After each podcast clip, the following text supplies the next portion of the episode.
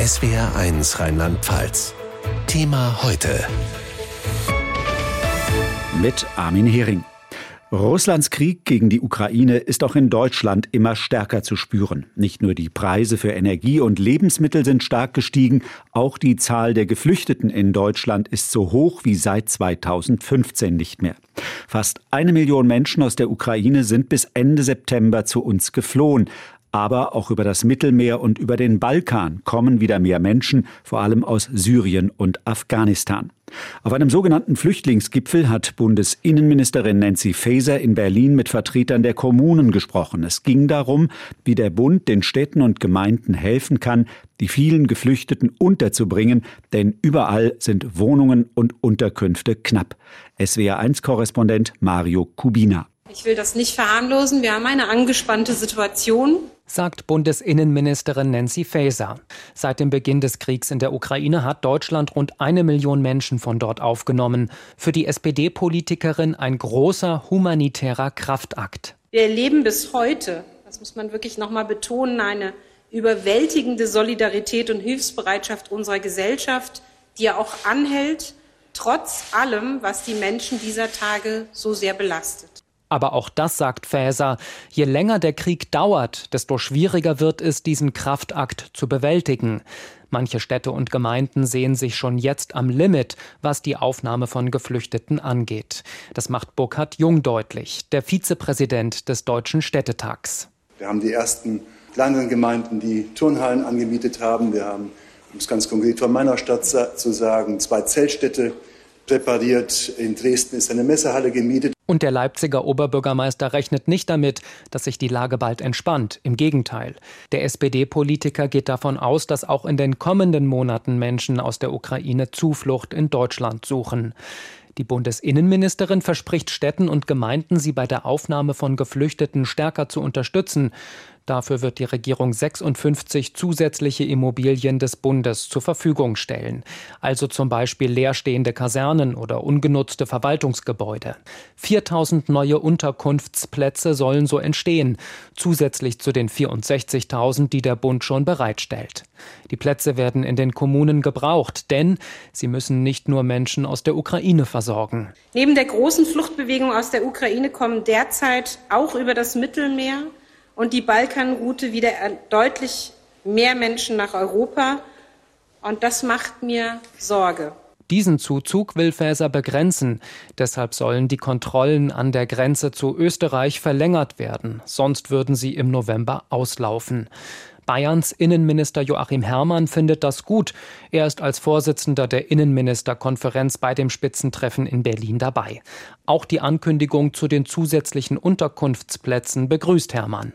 Denn wir sind uns einig in der Einschätzung, dass die vorhandenen Unterkunftskapazitäten höchstens noch bis so in etwa November, Dezember reichen werden. Wir müssen also bei der Akquirierung neuer Unterkünfte auch in Bundesliegenschaften wirklich sehr hohes Tempo entfalten. Und noch eine Forderung hat der CSU-Politiker nach Berlin mitgebracht.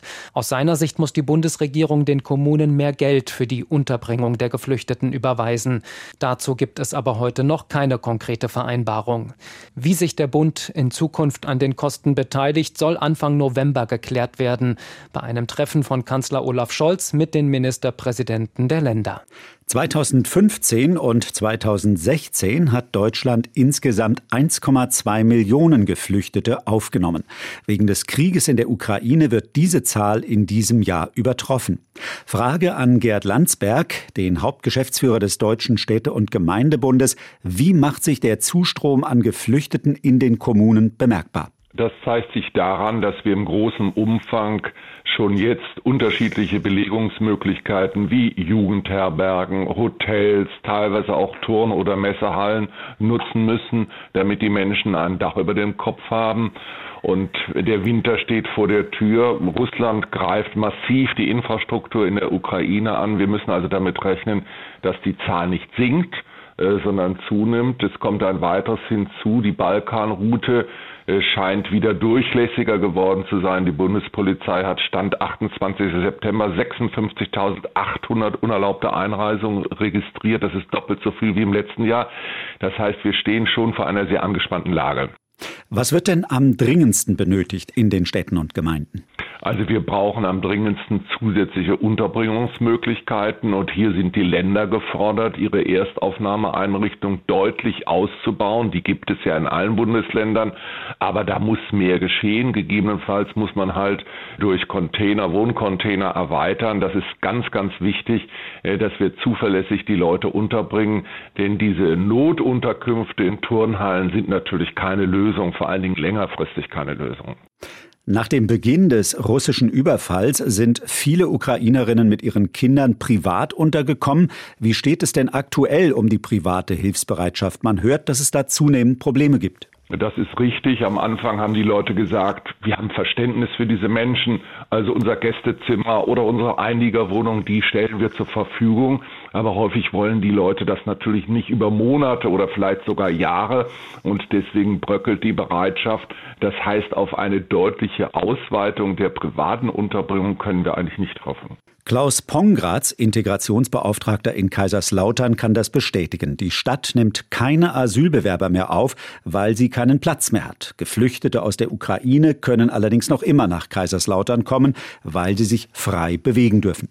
Nach fast neun Monaten Krieg und Flucht stößt die Hilfsbereitschaft an ihre Grenzen. Wir merken immer noch eine große Bereitschaft, den Menschen zu helfen und tatsächlich auch noch Wohnraumangebote. Aber auch da merken wir, das wird auch weniger, weil der Wohnraum natürlich auch in Konkurrenz zu anderen Ziel- und Personengruppen stehen.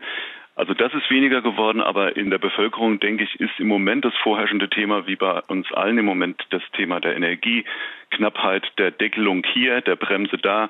Ich denke, das sind die vorherrschenden Themen, wo sich natürlich dann irgendwann diese Krisen auch überschneiden und die Probleme verschränken. Und die Krise wird sich weiter zuspitzen, befürchtet der Migrationsforscher Gerald Knaus.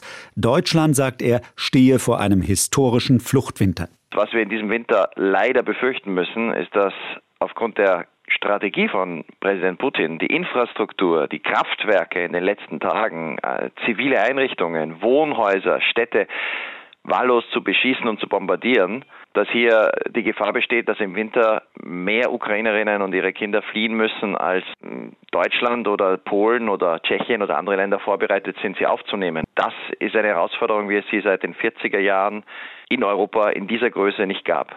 Thema heute täglich von Montag bis Freitag in SWR1 Rheinland-Pfalz.